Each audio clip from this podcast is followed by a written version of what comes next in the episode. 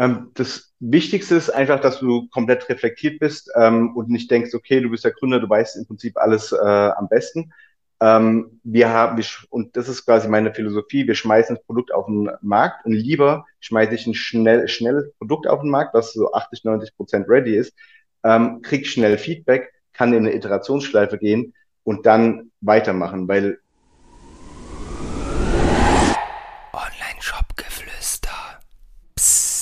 Hallo und herzlich willkommen zur heutigen Podcast-Folge mit einem ganz besonderen Gast, nämlich Alexander Pelz von Rosenthal, eine Firma mit über 300.000 Kunden. Das heißt, da bin ich sehr gespannt, äh, was für Insights äh, Alex heute preisgeben wird. Alex ist unter anderem mittlerweile auch Angel Investor und ja, blickt schon auf eine etwas längere unternehmerische Journey zurück. Deswegen freue ich mich sehr, dass du hier bist, Alex. Vielleicht erste Frage. Ich habe in der Vorbereitung gesehen, dass ihr bei euch im Team gemeinsame Meditation macht. Warum macht ihr das? Nimm uns da mal mit. Hi Bernd, vielen Dank für die Einladung. Und ähm, ja, Meditation, ähm, das hat mich schon mein ganzes Leben quasi so ein bisschen ähm, mitbegleitet. Und äh, da es mir selbst so viel gibt ne, in dem ganz stressigen Alltag ähm, und mich dann so ein bisschen wieder auf das besinnt, äh, auf den eigenen Körper, Achtsamkeit und so weiter, wollte ich das all unseren Mitarbeitern auch quasi teilhaben lassen und jeden mal so reinschnuppern in diese äh, Teammeditation findet alles digital statt, dass quasi von allen Standorten ähm, alle zugreifen können.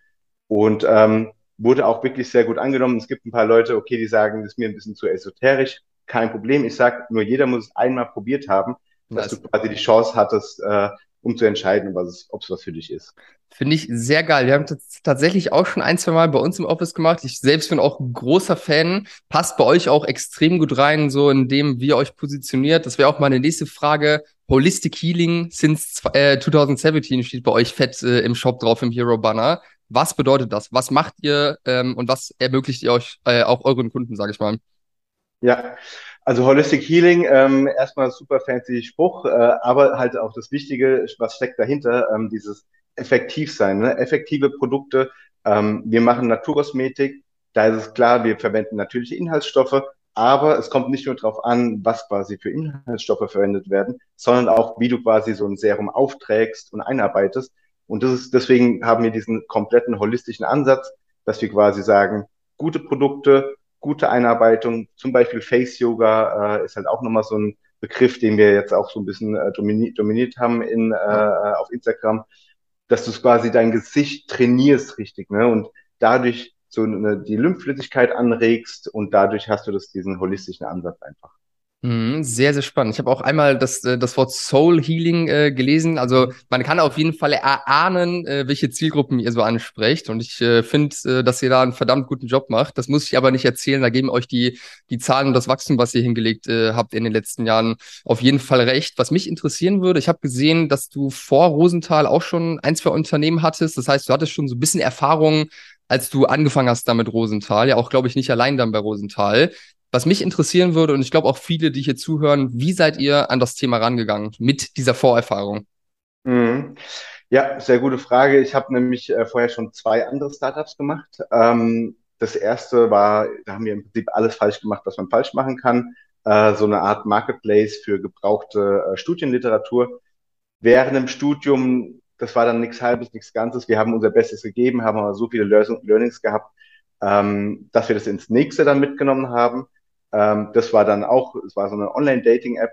Und dann haben wir die Learnings wieder in E-Commerce dann umgewandelt. Ähm, wirklich ohne die ganzen Erfahrungen da, die nicht immer gut waren, äh, wäre ich nicht dort, wo ich heute bin. Ne? Das heißt, ist nicht das erste Unternehmen, bam, zack, geht durch die Decke, sondern zwei Stück, sage ich mal, eigentlich gefailt. Ne? Gerade so kein Geld verloren ähm, aber sehr viel Erfahrung gewonnen. Ne?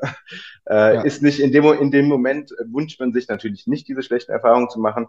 Ähm, aber das Wichtige ist halt, wenn du es für die Zukunft einsetzen kannst, hat sich halt gelohnt. Und ähm, deswegen haben Tung und ich uns dann vor, das sind jetzt fünf, sechs Jahren, ähm, gesagt, komm, lass Rosenthal gründen. Das war halt so eine E-Com-Aufbruchsstimmung und Naturkosmetik speziell. Und dann haben wir gesagt, das können wir doch auch. Wir, wir haben ähm, wir kommen vom äh, Paid Social. Ähm, wir können, kennen uns mit Skincare aus, äh, von selbst Hautprobleme als Teenager und so weiter gehabt. ähm, haben dann uns mit dem Thema Naturkosmetik beschäftigt, haben gesehen, dass gar nicht die Inhaltsstoffe so natürlich sind. Ne? Die machen, die meisten Unternehmen haben damals eine Avocado drauf gemacht und haben dann als letzten Inhaltsstoff irgendwie ein Avocadoöl drin gehabt. Ja. Ähm, haben wir gesagt, wir machen gute Produkte, gutes Marketing, ähm, lass starten und ähm, es ist total scheiße gelaufen, auf gut Deutsch gesagt. Also das erste Jahr war wirklich super schlecht. Mhm. Was, heißt super schlecht für euch? Also was habt ihr im ersten Jahr von Umsatz also gemacht? Also wir, wir haben halt alles, wir haben wieder sämtliche Sachen falsch gemacht. Äh, allein das Packaging, unsere Zielgruppe sind halt Frauen, deswegen wir sprechen ja auch von Kundinnen eigentlich äh, ausschließlich, weil wir uns wirklich nur auf Frauenhaut dann auch spezialisiert haben. Ähm, und da war das Packaging dann Frauen mit schwarzem Label tendenziell von zwei Männern gegründet, äh, geht die Richtung Richtung dunkel.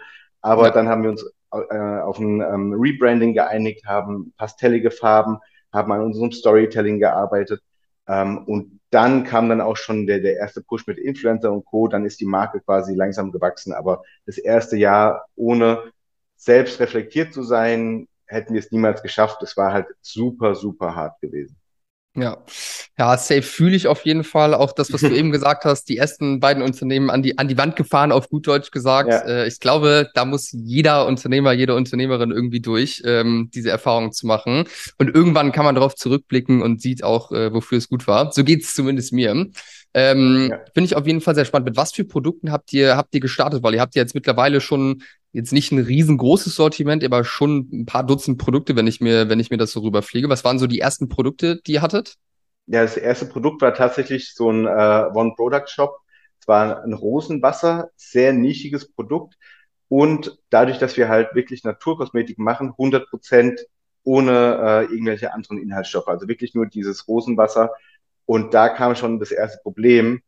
Der Markt war vor fünf Jahren noch nicht ready für richtige Naturkosmetik, weil richtige Naturkosmetik, kannst du dir vorstellen, riecht dann auch natürlich. Dementsprechend äh, sind unsere Nasen das nicht gewohnt, weil wir halt so ganzen Parfüme und so weiter riechen wollen. Somit haben wir schlechtes Design gehabt und ein sehr ungünstiges Produkt äh, für den Start. Ne?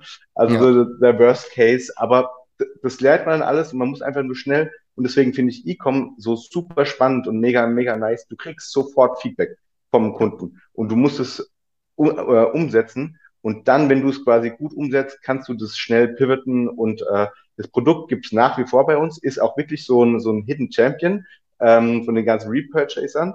Ähm, aber wir haben uns dann auf die klassischen großen äh, Kategorien Serien, Anti-Aging, unreine Haut äh, spezialisiert und dann kam dann immer mehr davon, ich meine, das eine Serum Hyaluron haben wir vor viereinhalb Jahren gelauncht, ist aktuell immer noch Topseller.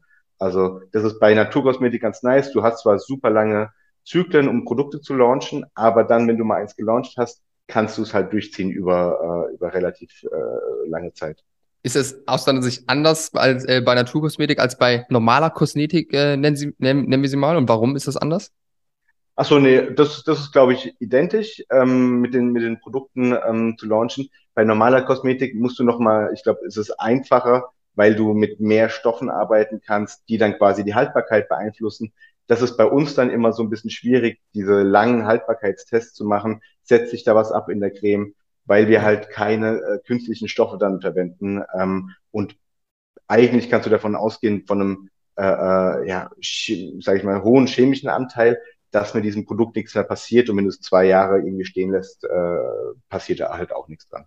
Ja, verstanden. Du hast gerade eine ganz spannende Sache gesagt, wo ich bei vielen Shopbetreibern einfach massive Probleme sehe, nämlich das Thema Geschwindigkeit. So, das ist der große Vorteil, dass man Instant Feedback bekommt und dann halt auch das sofort anwenden kann irgendwo auf das, äh, auf das Business. Aber das fällt, glaube ich, super, super vielen Leuten schwer, überhaupt dieses Feedback zu erkennen und dann halt auch schnell umzusetzen und wieder die, äh, die Idee zu, zu validieren. Was sind da so aus deinen letzten Jahren Erfahrungen, Dinge, Angewohnheiten, Charaktereigenschaften, die irgendwo helfen, das einfach geil hinzubekommen, auch im Team oder auch als äh, Solo-Founder am Anfang? Ähm, das Wichtigste ist einfach, dass du komplett reflektiert bist ähm, und nicht denkst, okay, du bist der Gründer, du weißt im Prinzip alles äh, am besten, ähm, wir haben, und das ist quasi meine Philosophie, wir schmeißen das Produkt auf den Markt und lieber schmeiße ich ein schnell, schnelles Produkt auf den Markt, was so 80, 90 Prozent ready ist, ähm, krieg schnell Feedback, kann in eine Iterationsschleife gehen und dann weitermachen, weil ich meine, in der perfekten Vorstellung ist es alles gut, sehr gut geplant. Ich bin aber halt, sage ich mal, eher so hands-on. Bevor ich jahrelang ein Produkt entwickle, haue ich es auf den Markt. Wenn es nichts ist, ist nicht schlimm. Zack, kommt das nächste Produkt. Deswegen launchen wir halt auch irgendwie ähm, einmal im Monat ein neues Produkt. Ähm, und dann ist halt auch nochmal wichtig, dass du so ein bisschen an die Auswertung strategisch rangehst. So, wer ist quasi meine Zielgruppe? Ist es die Zielgruppe auf dem äh, äh, Pitch Deck, die definierte, oder ist es eigentlich eine ganz andere? Und bei uns war es auch, wir haben schönen Brand-Workshop und alles gemacht, User-Personas definiert. Ähm, die Person, die es letzten Endes kauft, ist jemand total anderes. Ähm, und das musst du natürlich dann auch nochmal reflektieren und schauen, wer sind denn eigentlich meine Kunden, von den richtigen Kunden Feedback holen. Und das ist dann qualitatives Feedback und das, wenn du das irgendwie mit 20, 30 Leuten machst, ist es schon so valide, ähm, dass du darauf quasi Entscheidungen auch treffen kannst. Ja, safe. Ich finde es immer super spannend, wenn so kleine Shops bei uns starten, die dann ihre ersten paar Kampagnen machen auf, äh, auf Meta oder so. Die erste Kampagne, die, die gibt einfach richtig guten Hinweis darauf, wie viel Arbeit noch vor ihm liegt oder wie gut das Ganze schon ist. Das ist einfach super wichtig, da auch irgendwo die Kennzahlen zu wissen, zu gucken, wo muss man hingucken, wen muss man fragen, was muss man machen, um halt einfach zu verstehen, was passiert hier eigentlich und warum ist das Ergebnis so, wie es halt ist. Finde ich auf jeden Fall sehr, sehr spannend und da sehe ich auf jeden Fall bei ganz, ganz vielen Leuten Herausforderungen. Zurück einmal zu, zu Rosenthal. Erstes Jahr war schwierig. Mittlerweile seid ihr auch am Internationalisieren, über 300.000 Kunden. Was würdest du sagen, war jetzt für diese, für diese Journey so einer der wichtigsten Hebel? War es das Thema Influencer Marketing, Paid Social oder was würdest du da sagen?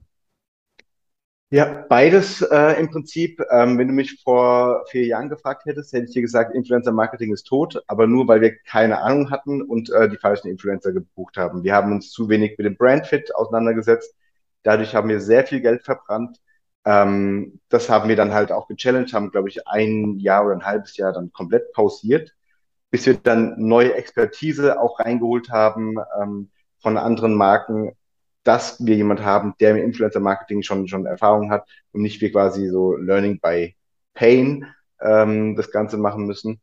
Ähm, gleichzeitig aber auch das, dieses Doppelspiel ne, mit Paid Social, Influencer-Marketing und dann letztes Jahr war halt die Riesen-Challenge, äh, das Attribution-Thema irgendwie anzunähern. Gelöst haben wir es auch noch nicht, aber ähm, wir sind da auf einem sehr guten Weg und dadurch, dass wir uns so detailliert damit beschäftigt haben, haben wir, glaube ich, schon ein sehr hohes Level erreicht, auch wo wir immer gesehen haben, früher, ähm, wenn wir ein Wochenende hatten, wo viele Influencer gepostet haben, ähm, ist der ROAS, hat sich verdoppelt auf Instagram und äh, Facebook. Ähm, also haben wir die Kampagnen gepusht. Allerdings war das nur falsch attribuiert. Das war nur der, äh, der Umsatz auf Facebook, nicht der Umsatz tatsächlich bei uns im Job ähm, haben die Kampagnen gepusht, montags alles eingestürzt. Das haben wir dann rausgefunden, dass quasi wir dann unseren Zielrohrs einfach höher setzen müssen an so einem Tag. Das heißt, du musst deine KPIs besser denn je im Griff haben. Ähm, das merken wir so krass, vor allem wenn du halt wirklich Budgets von 10.000, 20.000 Euro da äh, rausschießt am Tag, ähm, das halt in alle Richtungen dann gehen. Und dann musst du wirklich wissen, welcher Euro bringt mir eigentlich äh, äh wie viel Euro Umsatz.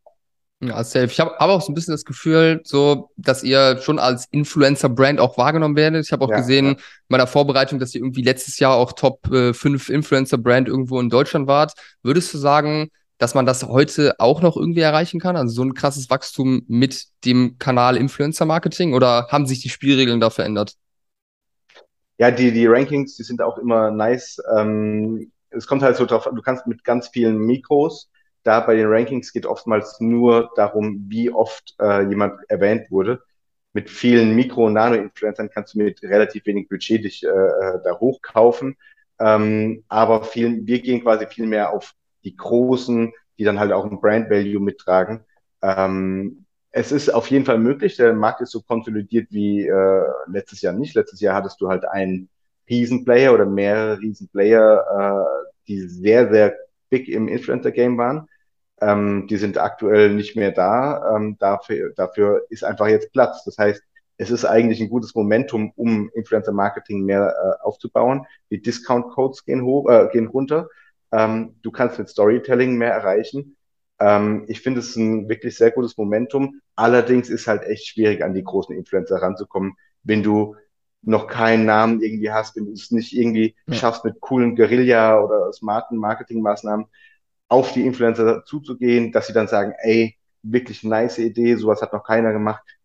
Die finde ich mal interessant zu posten, weil ich meine, du musst halt dann zweistellige hohe Beträge, äh, äh fünfstellige hohe Beträge zahlen, ähm, dass die sich posten und äh, ja, die können sich halt aussuchen, wen sie posten. Ja, safe. Ja, ist so. Die haben echt die, die Qual der Wahl. Ist echt, echt schwierig geworden, sehe ich auf jeden Fall. Was würdest du jetzt kleinen Brand-Ownern empfehlen, die auf jeden Fall noch unter 100k irgendwo im Monat machen, aber merken, da ist ein Product Market Fit auf jeden Fall da. Paid Social funktioniert vielleicht so langsam. Ähm, wie geht man an das Inf oder wie würdest du, wenn du jetzt nochmal äh, am Anfang wärst, sage ich mal, an das Thema Influencer Marketing heute rangehen? Ja, das ist äh, wirklich eine sehr gute Frage. Also Influencer Marketing ist nach wie vor eine Blackbox. Also wir versuchen auch nur 51 Prozent der Collabs äh, irgendwie profitabel hinzukriegen und 49 nicht. Das, allein das ist schon echt eine Challenge. Ist eher so 80-20. Ähm, also 80 aber, unprofitabel, 20 profitabel. Genau, ja. Aber mit den ja. 20 Prozent kriegst du 80 Prozent vom Umsatz. Ne? Das ist halt so, das ist halt wirklich mega krass. Ja. Ähm, du musst ähm, das Allerwichtigste, was du wissen musst, ich meine, es gibt halt die Tools, kannst du gucken, okay, wie oft wurde mit der Brand äh, äh, kooperiert. Das habe ich auch immer gedacht, wäre so quasi eine, eine safe Nummer äh, für uns, die, die, die Influencer auch zu buchen. Ist es aber nicht. Du musst quasi gucken, welche Brand kommt deiner Brand am nächsten. Nur dann kannst du das Kaufverhalten auch tatsächlich äh, äh vorhersehen, weil, keine Ahnung, du kannst Fashion nicht mit äh, Naturkosmetik vergleichen. Du kannst Naturkosmetik nicht unbedingt mit äh, Make-up und so weiter vergleichen. Wenn du für dich wirklich einen hundertprozentigen Konkurrenten ausgesucht hast, würde ich davon einfach mal ein paar äh, Collabs testen und dann schauen, okay, wie läuft das Ganze? Ist es eine richtige Richtung? Oder halt einfach das komplette äh, Spektrum an Influencern, Momfluencer, Skinfluencer, Sporty, was auch immer, ähm, einfach mal testen, immer so zwei, drei Leute und dann gucken, was ist denn meine, meine Crowd tatsächlich und ähm, mhm. wie funktioniert das bei mir ich habe es richtig verstanden, du würdest schauen bei Konkurrenten, also die ähnliche Produkte, ähnliche Zielgruppen haben, da würdest du schauen, was für Influencer haben mit denen schon Kooperation gemacht und dann bei denen anfragen. Okay. Mhm. Genau, ja. Macht auf jeden Fall Sinn. Und würdest du dann, wenn jetzt wirklich so die ersten Versuche sind, so, da muss man sich wahrscheinlich schon ein Commitment geben, mal wirklich ein paar Monate da Gas zu geben, weil eine Influencer-Kooperation zu machen und dann zu sagen, funktioniert nicht. Ich glaube, das ist offensichtlich, dass das nicht der Weg sein kann. Ähm, würdest du auf, oder was, was würdest du für Influencer äh, angehen? Nano-Influencer, Mikro-Influencer, wie, wie viel Geld darf es kosten, sage ich mal, in so einem ersten Anlauf, um es abzuchecken? Das kommt halt aufs Budget von der Firma drauf an ähm, und wie sehr sie dann wachsen wollen. Also es ist ein unheimlich krasser äh, äh, Kanal, wo du sehr schnell sehr viel Traffic bekommen kannst, sehr viel Umsatz, sehr viele neue Kunden, die du anders gar nicht erreicht hast. Ähm, von daher macht es Sinn, dafür auf jeden Fall äh, dann irgendwie Geld wegzulegen oder freizuschaufeln, Budgets.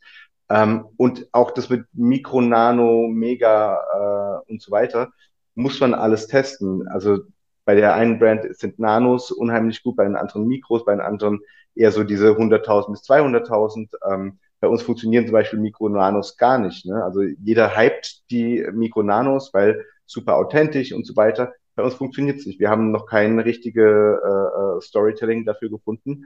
Ähm, und nochmal als Tipp, wenn, wenn quasi eine Kooperation halt irgendwie da ist, ähm, wo man so sich überlegt, na, soll man machen oder nicht, wenn, wenn man sich dann dafür entscheidet, lieber einen Ticken höheren Gutscheincode geben, dass du dich halt nach unten hin absicherst, weil ich meine, natürlich soll der Gutscheincode kein äh, Kaufinteresse sein und dass deine Marke nur wegen Gutscheincodes gekauft wird, aber es ist halt einfach eine bisschen sichere Nummer. Ne? Das heißt, ich meine, 10, 15 Prozent ähm, ist Standard im Influencer-Marketing, dass du halt irgendwie 20, 25 oder höher gibst. Mhm. Ja, um einfach nur zu gucken, ob da was möglich ist und einfach mal positives Feedback auch zu bekommen. Ja, genau, um dich halt einfach nach unten. Ich meine, wenn du super enge äh, Budgets hast, dass du dann einfach weißt, okay, das hat sich gelohnt, die Collab, wenn man am Anfang noch gar keine äh, Erfahrung mit Influencer-Marketing hat. Ja, okay. Also wie bei allen Sachen, du hast es gerade am Anfang schon einmal gesagt, keine halben Sachen, entweder ganz oder gar nicht, auch beim Influencer-Marketing, lieber mal ein bisschen Geld in die Hand nehmen, wahrscheinlich auch nicht unter fünfstellig, sondern auch irgendwo aufwärts äh, und dann mal wirklich ein, zwei, drei Monate wirklich reingehen und da nicht, nicht sofort ausgeben, au, aufgeben. So wie bei allen anderen Marketingkanälen am Ende des Tages auch. Lass ja, uns gerne. Lass uns gerne mal, ähm, oder eine Frage noch, bevor wir auf das Thema Nachhaltigkeit eingehen. Ich habe nämlich auch gesehen, dass ihr Peter-approved seid. Jetzt am, am, Anfang, oder wenn wir jetzt, gehen wir noch mal auf diesen Online-Shop-Betreiber, den ich gerade beschrieben habe, unter 100.000 mal angenommen, oder es ist ja eigentlich immer der Fall, dass man irgendwo wächst, dass man sieht, das Potenzial ist da, positives Feedback bekommt und dann Entscheidungen treffen muss, die krass sind, die größer sind als Entscheidungen, die man vorher getroffen hat. Ich merke, dass das eine Sache ist, wo, wenn ich zurückblicke auf meine Journey, dass das schwer gefallen ist, beziehungsweise dass man da erstmal reinwachsen muss. Ich glaube, das ist ja auch ganz logisch. Was kannst du Leuten mitgeben, um halt zu pushen und wirklich auch dann Entscheidungen zu treffen, ähm, die halt vielleicht unangenehm sind oder die man vorher noch nicht getroffen hat? Weil ich glaube oder bin überzeugt davon, dass es absolut wichtig ist, auch mal Entscheidungen zu treffen, die unbequem sind und vor denen man vielleicht auch ein bisschen Angst hat. Ja, auf jeden Fall. Also, äh, und deswegen ist wichtig, ich einfach, ich kann immer sagen, immer bold decisions. Ähm, das ist super wichtig für dich als Persönlichkeit. Ähm, du musst halt Hauptsache manchmal überhaupt eine Entscheidung treffen. Also wenn man sich jetzt unsicher ist, mache ich jetzt das Richtige oder das Falsche, es ist dann letztendlich ist am Ta Ende des Tages ist egal. Hauptsache du triffst diese Entscheidung und zwar schnell. Ne? Und danach kannst du immer noch daraus lernen, was ist denn jetzt, was hat sich daraus, habe ich es richtig gemacht oder falsch? Was werde ich für die, für die Zukunft lernen? Ähm, generell, also egal, ob das jetzt irgendwie mit Mitarbeiter oder Marketing-Budgets ist, ich meine, deine Entscheidungen müssen bold am Anfang sein, sonst kannst du nicht dieses äh, super riesige exponentielle Wachstum irgendwie bekommen, ähm, dass du irgendwie Budgets einsetzt, die du vielleicht gar nicht äh, wirklich bei auf der Seite hast, weil du einfach eine Wette eingehst, die aber smart ist. Ne? Bold, smart decisions, das ist halt von uns ein Value, ähm, um alle zu empowern, äh, äh da einfach Gas zu geben, wenn, wenn sie äh, denken, es ist richtig. Ja, ja, finde ich cool. Boah, schwierige Sache. Gerade eben noch ein Gespräch mit einem Kunden gehabt, der gerade vor der Entscheidung äh, hadert, ob er sich jetzt Lager zulegen soll oder lieber doch mal auf kleiner Flamme äh, weiterfährt. Ist schwierig, aber ich denke auch, das äh, ist einfach super wichtig, da einfach ab und zu mal Eier in der Hose zu haben, auf gut Deutsch ja. gesagt, und diese Entscheidung zu treffen. Alright, ja, finde ich cool. Dann lass uns gerne aufs Thema Nachhaltig, äh, Nachhaltigkeit zu sprechen kommen. Zuerst interessiert mich mal, Peter Approved, sieht man bei immer mehr Brands gefühlt. Wie habt ihr das bekommen? Warum habt ihr das? Ähm, ist es wichtig für eure Zielgruppe oder gibt es da eine Connection? Nehm ich, oder nehmen uns da mal mit, was da so die Beweggründe für waren und wie man sowas überhaupt bekommt. Ja, Peter Approved, ähm, das kommt, wie gesagt, wie du schon gesagt hast, kommt immer öfters jetzt in Deutschland. Ähm, international ist es schon ein Riesenlabel. Ähm, das war relativ einfach, die Zertifizierung. Du musst halt quasi ähm, sämtliche Bestätigungen von deinen Herstellern holen dass du keine Tierversuche machst, dass die Inhaltsstoffe nicht dran äh, getestet worden sind und so weiter. Und dann ähm, können die das relativ schnell, äh, wenn du die ganze Unterlage einreichst, dann prüfen und äh, kriegst du dann auch im Prinzip ähm, das Siegel. Und äh, ich finde es von daher extrem wichtig, weil, und das ist ein Insight, den ich gerade am eigenen äh, Leib spüre, ähm, tierversuchsfrei darfst du offiziell gar nicht benutzen. So, äh, wir sind gerade äh, auch dabei, ähm, wurden angeschwärzt, warum benutzen wir tierversuchsfrei? So, tierversuchsfrei, wir selbst machen selbstverständlich keine Tierversuche. Das ist einfach nachzuweisen. Dann mussten wir beim Amt nachweisen, ähm, dass unser Hersteller auch keine Tierversuche macht. Okay. Die Inhaltsstoffe, die wir benutzen, auch keine Tierversuche. Bis dahin ist es einfach. Jetzt kommt der Endgegner. Jetzt müssen wir nachweisen, dass kein Inhaltsstoff, was wir verwenden, jemals von niemandem auf der ganzen Welt benutzt Boah. wurde. Mhm. So, und jetzt ein kleines Beispiel. Wir haben zum Beispiel Aloe Vera drin äh, in, äh, in dem einen Produkt. L'Oreal hat bestimmt in irgendeinem Produkt auch Aloe Vera drin, was sie in China verkaufen. Du musst, äh, um auf dem chinesischen Markt verkaufen zu dürfen, musst du Tierversuche machen. Sprich, ist dieser Inhaltsstoff dann an äh, Tieren getestet, obwohl wir es nicht machen. Und damit entfällt äh, dieses Siegel. Wir dürfen uns nicht so nennen. Also es war jetzt ein bisschen sehr, ja, okay. sehr lange die Kette, aber so offiziell darf man es nicht nutzen, obwohl wir 100 Prozent äh, äh, ohne Tierversuche sind und es niemals machen würden. Deswegen ja. ist es auch eine smarte Lösung, Peter approved, ähm, die, weil die haben sich schon abgesichert dadurch. Ja, finde ich cool. Ich habe aber auch das, also ich würde jetzt mal vermuten, dass das nicht für jede Brand, für jede Zielgruppe einen positiven Impact hat, weil Peter ja auch bei Leuten, die jetzt nicht super nachhaltig äh, unterwegs sind, auch irgendwo ein ne oder negativ konnotiert ist auf jeden Fall. Von dem her muss da auf jeden Fall auch der Zielgruppen-Split äh, äh, äh, fit da sein. Ha habt ihr das einfach stumpf auf den Shop raufgehauen oder habt ihr da mal irgendwie Split-Test gemacht mit Peter approved? Einfach rauf, ja? einfach drauf, ja. Nee, das ist so, das ist wie so eine Entscheidung, die man dann einfach treffen, treffen muss. Wir könnten es natürlich ja. jetzt auch nochmal AB testen, wenn es im Shop ist oder versus nicht, ob dann irgendwie Conversion steigt oder fällt, ähm, haben wir, to be honest, ja. nicht gemacht. Ähm, weil es war für mich einfach so, ich muss es einfach haben, dass die Leute sehen, für die, die uns noch nicht kennen, es ist einfach tierversuchsfrei und äh, keine Diskussion. Ja, ja wäre wär nur mal super interessant, äh, was dieser Test ergeben hätte, wenn man jetzt Peter raufmacht. Ja, Finde ja, okay. ich interessant. Werde ich Tung mal sagen, meinem Co-Founder, äh, dass wir da mal äh, einen Test drauf machen. Ja, wäre wär auf jeden Fall spannend. Thema Nachhaltigkeit. Ich habe jetzt so in die Recherche, klar, Rosenthal kennt man irgendwo als Marke, aber ich habe jetzt natürlich als Vorbereitung auch für den Podcast da ein bisschen, bisschen mehr informiert und so zum Thema Nachhaltigkeit. Wenn man jetzt auf eurer Seite guckt, wie ihr es kommuniziert, dann kaufe ich es euch ab, dass ihr nachhaltig seid, weil ihr es ja auch alles darlegt irgendwo mit Fakten und so weiter. Trotzdem, wenn ich jetzt auch so nach links und rechts gucke, Quellen, die jetzt nicht von euch direkt sind, News einfach mal reingehe oder Kununu beispielsweise, Bewertungen, da liest man auch Sachen, dass irgendwo viel viel gefaked wird, viel Greenwashing ist und so weiter. Würde ich einfach mal dich mit konfrontieren. Was denkst du dazu? Glaubst du, das passiert einfach, weil Leute getriggert sind irgendwo davon? Warum glaubst du, dass irgendwo solche Artikel über euch, ähm, ja, über euch bestehen? Und was bedeutet das Thema Nachhaltigkeit für euch? Und warum sagst du, ihr seid nachhaltig und man kann es euch auch abkaufen?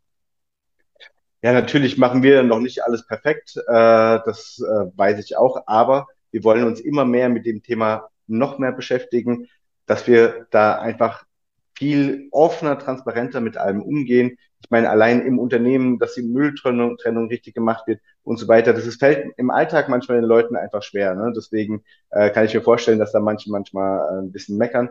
Aber mir selbst ist es halt wichtig, dass wir das immer mehr machen, dass wir halt auch transparent dann sagen, wo sind unsere Hersteller, ähm, was machen wir aus Nachhaltigkeit? Wir sind halt komplett auf Papier umgestiegen in der äh, Verpackung. Wir sind ähm, ähm, was haben wir jetzt noch gemacht? Achso, äh, DHL Go Green nehmen wir, um quasi da den äh, CO2-Abdruck zu verringern, wollen mehr Glasflaschen auch benutzen. Ähm, ich sag mal, wir sind nicht perfekt, aber wir wollen immer mehr dazu beitragen und dass es wirklich ein nachhaltiges Unternehmen wird und ähm, dass alle ohne Sorge die Produkte kaufen können. Ähm, genau.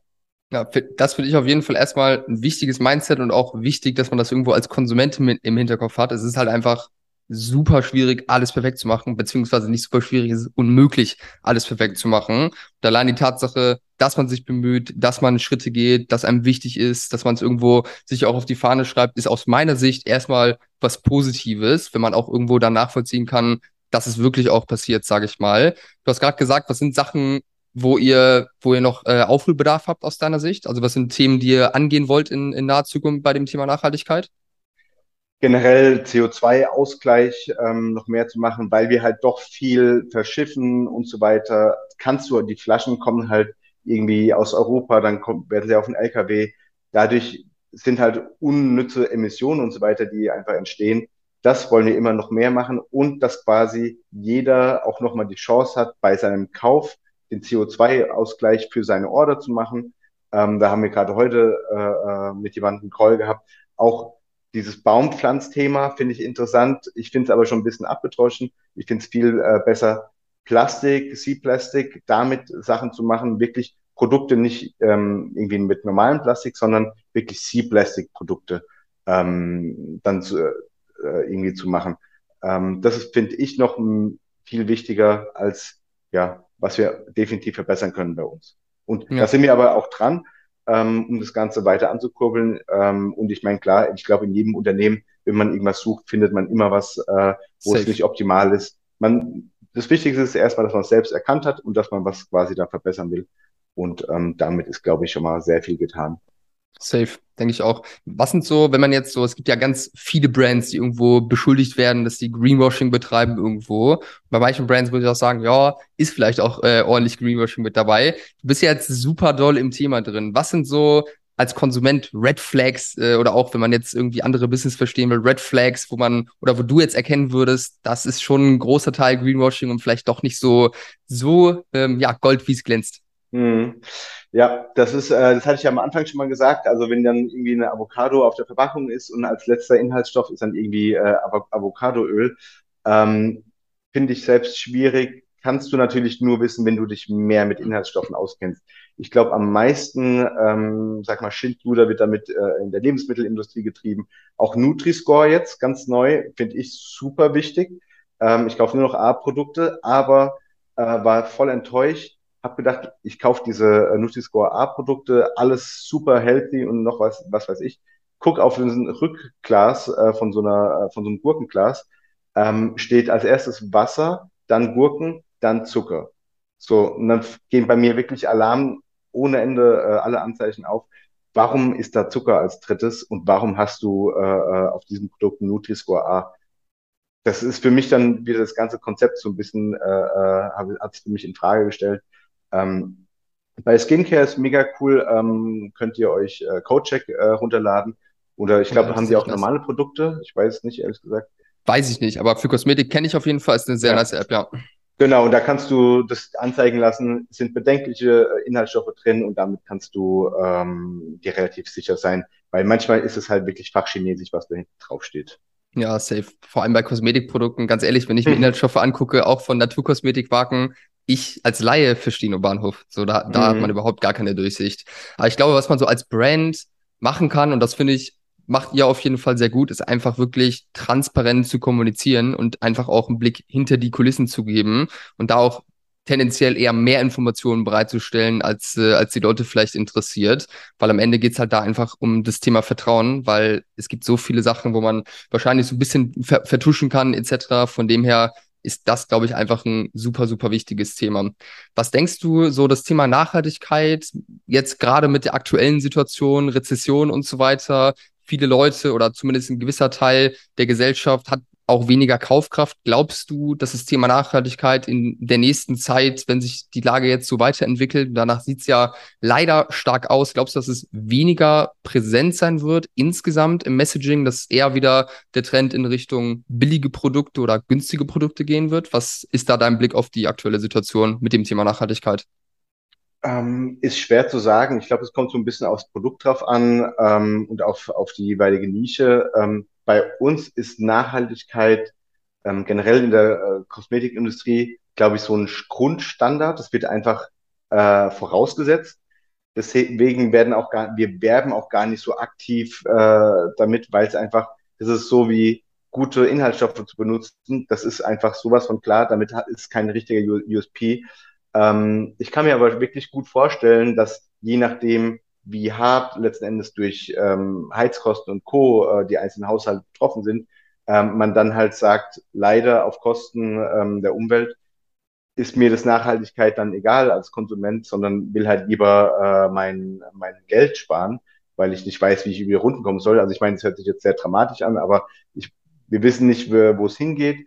Ähm, wir kriegen den ganzen Tag auch Angst gemacht damit, äh, mit dieser Inflation und so weiter, ähm, was, glaube ich, relativ uncool ist, gerade für äh, äh, Leute, die irgendwie unterhalb oder kurz vor der Armutsgrenze, ähm, diese Unsicherheit einfach jetzt schon mal mitzubekommen und jeden Tag zu hören, ähm, ist halt auch irgendwie demotivierend. Ne? Wir haben bisher echt Glück gehabt. Bei uns, wir haben immerhin 50 Prozent Wachstum dieses Jahr immer noch bei einer höheren Profitabilität. Ähm, aber sowas kann sich halt auch super schnell drehen. Deswegen ja. müssen wir halt wirklich die KPIs im Griff haben, um wirklich auf alle Möglichkeiten, alle Szenarien äh, gewappnet zu sein. Ja, ja, ich denke, man muss auf jeden Fall spätestens jetzt äh, Fokus auch aufs Thema Profitabilität ja. legen. Und ja. ich, und ich würde mir auf jeden Fall persönlich wünschen, dass die Situation jetzt nicht so crazy wird in der nächsten Zeit, das Thema Nachhaltigkeit wieder in den Hintergrund gerutscht äh, oder rutscht, weil während Corona ist es ja schon mal passiert. Vorher war es ein riesengroßes Thema. Jetzt ist es gefühlt richtig, richtig gut zurückgekommen, seitdem das Thema wieder so ein bisschen abgeflacht ist ist auf jeden Fall super wichtig, dass das Thema präsent bleibt und da nicht, nicht nochmal so einen Schritt nach hinten geht. Aber wir werden, wir werden sehen, äh, was passiert. Ich denke, da kann man nur mutmaßen zum aktuellen, äh, zum aktuellen Zeitpunkt. Ich würde gerne noch ein paar kurze Themen mit dir besprechen. Ähm, Ich habe bei euch auf dem Shop gesehen, das habe ich jetzt äh, häufiger schon mal auch in anderen Online-Shops gesehen, so persönliche Produktberatung. Ähm, ihr habt da einmal, glaube ich, so ein kleines Quiz, was ihr anbietet, so den Hauttyp herauszufinden. Dann bietet ihr den Chat an und für die, die es richtig ernst meinen, dann auch noch einen Termin, den man sich buchen kann, wo wirklich dann eine telefonische Beratung, glaube ich, stattfindet oder vielleicht sogar per Video. Kannst du ja gleich nochmal sagen. Da würde mich persönlich mega interessieren, wie häufig wird das genutzt und was von diesen drei Sachen wird da vor allem genutzt und wie seht ihr das Ganze? Mhm. Wir haben ähm, ja Hautberater haben wir irgendwann, ich glaube vor zwei Jahren angefangen ähm, zu bauen, weil es kam halt immer mehr Fragen auf, so ja, was ist eigentlich mein Hauttyp, ähm, was muss ich, welches Produkt passt zu welchem Hauttyp? Und dann haben wir halt gesagt, wir wollen diesem Supportaufkommen im Prinzip entgegenwirken und gehen dann quasi aktiv rein, haben es, glaube ich, als eigenes Produkt im, äh, im Shop, kannst du anklicken, klickt sich so ein bisschen durch, sollte, glaube ich, in einer Minute äh, fertig sein und kriegst für deinen Hauttyp so gut wie möglich Produkte vorgeschlagen, was extrem gut genutzt wird bei uns. Also das, ähm, auf der einen Seite das Supportaufkommen wird weniger äh, und die Kundinnen finden schneller zum Ziel, weil selbst am, am Anfang wusste ich auch nicht, welche Produkte soll ich denn kaufen. Irgendwie unreine Haut, trockene Haut, irgendwie Mischhaut. Ne? Das ist irgendwie schwer zu sagen, wenn dann irgendwie nicht äh, detailliert steht, für, für was die Sachen anzuwenden sind. Hm. Und noch ein positiver Nebenbei, äh, Nebeneffekt, dadurch, dass wir dann Sets und so weiter vorschlagen in diesem äh, Produktberater, äh, äh Hauttypberater, ist der AOV, ich glaube, 30 Prozent höher als im gesamten Shop. Also das ist halt für den Kunden, für uns, für Support mega Gewinn. Ähm, und dann haben wir gesagt, komm, lass uns das doch mal äh, noch mal steigern durch eine persönliche Beratung. Ähm, da ist, ich glaube, da ist die Hemmschwelle ein bisschen größer, weil, ähm, sag ich mal, die Quote ist irgendwie eins zu zehn, also eine persönliche Beratung versus zehn Hauttypberater. Mhm. Ähm, weil, glaube ich, viele nicht mit ihren Hautproblemen dann irgendwie zu uns kommen wollen, vielleicht irgendwie anonym bleiben wollen. Ähm, wir wissen noch nicht, warum es nicht so gut angenommen wird, ähm, wollen da noch mehr äh, Fokus drauf legen, weil von den Beratungen direkt am, äh, äh, im Chat ist es dann quasi, ähm, kaufen, ich glaube, 90 Prozent äh, der Kunden. Also es ist halt eine Krass. krasse Quote, hätte ich so eine Online-Shop-Quote, so, wow. ähm, und ähm, genau, aber wir, da finden wir gerade jetzt raus, woran es liegt, dass es gar nicht mhm. so genutzt wird, weil eigentlich, wenn ich mir die Frage stelle, so einfach per Chat eine direkte Beratung oder da durchklicken, würde ich, glaube ich, echt den Chat nehmen, weil da ist ein Mensch, aber wenn man, wenn man sich jetzt schnell durchklicken kann in einer Minute oder sowas und das, vielleicht ist das Ergebnis, was da rauskommt, ja schon, schon gut genug. Wie ist denn da, wie ist denn da so die Quote? Also wie viel Prozent eurer neuen Nutzer im Shop nutzen, nutzen diese, diesen Berater, also dieses kleine Quiz? Weißt du das? Oh, das weiß ich leider jetzt äh, so nicht, aber es nutzt schon relativ viele. Also ich würde mal schon sagen, so zwischen ja, sieben bis acht Prozent äh, von den Kunden nutzen das. Und davon kaufen dann auch 20 bis 30 Prozent. Ähm, weil du hast ja schon diese Kaufintention, wenn du das Produkt, wenn du dich beraten lassen willst, dann äh, bist du ja quasi schon fast da. Bist auf jeden Fall schon gut committed. Wenn du dann auch noch ja. klickst, dann, äh, dann kommst du immer weiter rein. Ja, finde find ich auf jeden Fall spannend auch, dass ihr es erst, ihr habt es am Anfang wahrscheinlich da noch nicht drin gehabt, sondern dann erst reingenommen, weil ihr gesehen habt, dass immer Fragen zu dem Thema aufkommen, ne? Genau, am Anfang war halt, äh, waren auch keine Ressourcen. Ne? Am Anfang waren und ich, hätten mir dann noch irgendwie eine Beratung gemacht, hätten mir halt gar keine Zeit mehr gehabt. Ja. Ähm, deswegen haben wir es dann irgendwann zusammen, als wir die ganzen E-Mail-Flows gemacht haben, haben wir dann das über Typeform dann auch gemacht und ähm, war eigentlich eine relativ äh, schnelle Sache. Ja, ja, finde ich auf jeden Fall sehr smart bei euren Produkten, weil da wüsste ich auch nicht Bescheid. Ich würde es auf jeden Fall auch nutzen, äh, wenn ich jetzt, äh, wenn ich jetzt Kunde bei euch werden möchte. Okay, spannend. Dann würde ich gerne ein letztes Thema äh, noch mit reinnehmen und dann, äh, dann entlasse ich dich auch wieder. Ähm, das Thema Agenturen ist für viele Shopbetreiber ein großes Ding. Viele, die wirklich schon häufig mit Agenturen auf die Fresse gefallen sind, was nicht unbedingt immer Schuld äh, von den Agenturen war, sondern auch vielleicht, weil einfach der Zeitpunkt noch nicht richtig war oder was auch immer. Da würde mich einfach mal interessieren, wann habt ihr mit Agenturen gearbeitet? Gab es auch Situationen, wo ihr mal schlechte Erfahrungen gemacht habt und war, warum? Und wie macht ihr es vor allem heute auch? Wir haben, ich glaube, echt schon sehr, sehr viele Agenturen durch. Ähm, und teilweise, wie du schon sagst, liegt es nicht nur an Agenturen, auch wir. Wir waren vor vier Jahren super unprofessionell ähm, und damit haben wir wahrscheinlich auch so viele Fehler gemacht, dass die Agentur dadurch nicht happy war und so weiter. Ähm, Das Wichtigste im Prinzip, worauf äh, es mir bei einer Agentur drauf ankommt, erstmal natürlich, sie müssen viel mehr wissen als ich ähm, in dem jeweiligen Nischenbereich. Und dann ist mir eine offene und ehrliche äh, ähm, Kommunikation im Prinzip am wichtigsten. So, wenn quasi irgendwas nicht läuft, ich bin der Letzte, der äh, dann cholerisch wird und äh, ausrastet, sondern dass wir zusammen dann hingehen und sagen, hey, das läuft nicht, lass uns das verbessern und so weiter. Es ist am Anfang ist es immer so ein Geben und Nehmen. Du musst halt äh, die ersten zwei, drei Monate dann investieren. Ähm, aber wenn ich dann halt irgendwelche, äh, ich nenne es mal Agentur-Bullshit erzählt bekomme, keine Ahnung, die Kampagnen laufen nicht wegen gutem Wetter, so, herzlichen Glückwunsch, wow. Ähm, und da, Dauert jetzt erst mal drei, vier Wochen, bis sie sich fangen. Für, ja, für, für diese Expertise zahle ich jetzt Geld. Ähm, und das ist mir im Prinzip wichtig, weil zusammen kann man jedes, jeden Struggle irgendwie lösen. Aber wenn halt jemand dich so bullshittet, dann weißt du, ähm, dass es im Prinzip die Fall, der falsche Partner ist. Ja, aber seid ihr jetzt so aufgestellt, es gibt ja Shop, äh, Online-Shops, äh, ein Kollege von mir beispielsweise, der hält sehr, sehr lean und äh, mhm. arbeitet viel mit externen Agenturen zusammen, auch sehr von Anfang an, hat eigentlich in jedem Bereich Performance-Marketing, E-Mail-Marketing, Google Ads, überall eine Agentur am Start. Da gibt es aber auch viele, die sagen, hey, wir machen alles am Anfang selbst, um es auch selbst mhm. zu verstehen, nehmen dann irgendwann Agenturen rein, um uns die Expertise einzukaufen und irgendwann später inhausen wir das Ganze wieder. Wie, wie seid ihr an das Thema rangegangen und wie macht ihr es auch heute vor allem? Ja, also wir bilden auch schon wirklich viel über Agenturen ab. Ähm, wir haben jetzt heute gerade eine neue Agentur äh, geheiert wieder.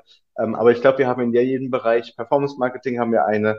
Ähm, wir haben äh, ein Fulfillment das ist jetzt keine Agentur, aber äh, ist halt im Prinzip auch weitestgehend so, ähm, Conversion und so weiter. Also wir haben E-Mail, also überall haben wir dann auch nochmal Spezialisten. Ich will aber in den großen ähm, Bereichen, Performance Marketing, Influencer Marketing und so weiter, da will ich das Wissen aber halt auch selbst generieren. Da haben wir auch die eigenen Abteilungen.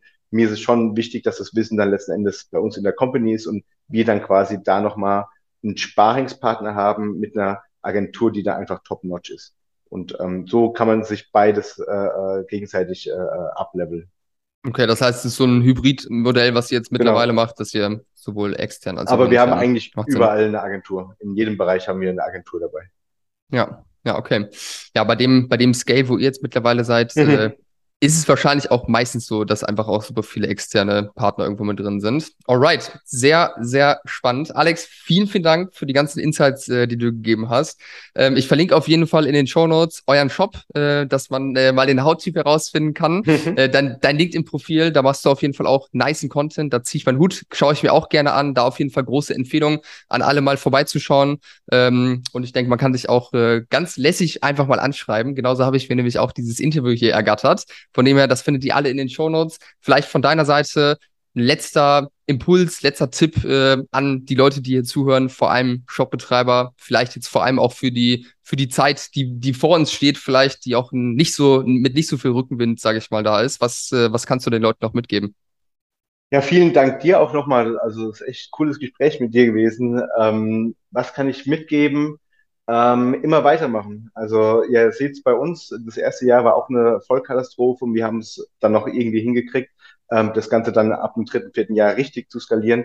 Genauso wird es jetzt sein, dass äh, äh, der E-Com ist wie das Leben, ein Rollercoaster. Du musst nur gucken, dass halt äh, du mehr Höhen als Tiefen hast. Du willst halt, wir alle müssen äh, hier Scheiße fressen, ne? aber halt musst halt einfach da durch, ne? Und dann musst halt die Zähne zusammenbeißen und äh, dann einfach Gas geben. Ne? Und ähm, das kann ich nur jedem sagen. Irgendwie schafft man es, wenn man reflektiert ist und Gas gibt. Sehr geil. Habe ich nichts hinzuzufügen. Vielen, vielen Dank, mhm. weiterhin viel Erfolg und äh, mach's gut. Ciao. Danke dir.